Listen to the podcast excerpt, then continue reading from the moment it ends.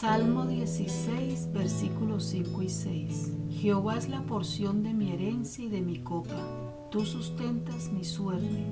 Las cuerdas me cayeron en lugares deleitosos y es hermosa la heredad que me ha tocado.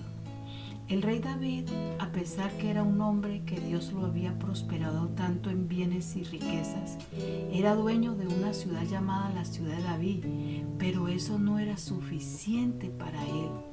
En el Salmo 62, versículo 10, David sabía la necesidad de colocar el corazón en las riquezas. Dice, si se aumentaren las riquezas, no pongáis el corazón en ellas.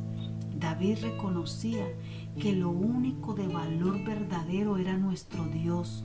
Cuando habla de una herencia no se refiere a lo material, sino una herencia eterna, una herencia espiritual. Es el mismo Señor Dios. Por eso decía, Jehová es la porción de mi herencia y de mi copa.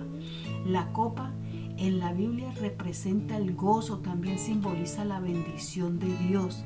En otras palabras, David está diciendo, Dios es la fuente de todas mis posesiones espirituales y es la fuente de todas mis alegrías. Y no se trata que las cosas materiales, el dinero, las comodidades sean malas. Malo es darle prioridad a lo terrenal o poner nuestra esperanza en las riquezas, como lo dice el apóstol Pablo en primera de Timoteo 6 versículo 17.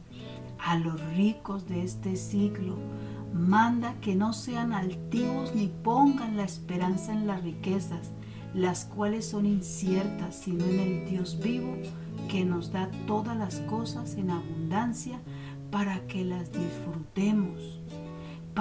Define las riquezas como inciertas y en el diccionario bíblico define lo incierto como no verdadero, inconstante, no seguro, no sabio. Por eso muchos que ponen su mirada en estas cosas, incluyendo el trabajo, los afanes, los bienes materiales, terminan apartándose de Dios. David sabía que todo lo que poseía venía de parte de Dios, por eso continúa diciendo, las cuerdas me cayeron en lugares deleitosos y es hermosa la heredad que me ha tocado.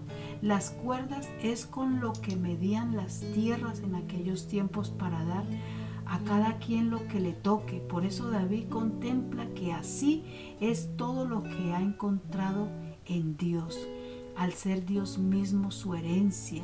Él meditaba en el gran hecho de que era hermosa la heredad que le había asignado. La comunión con Dios es la fuente segura de bendición y gozo en medio de las adversidades y podemos encontrar en ellas la belleza de nuestro Señor. Dios te bendiga.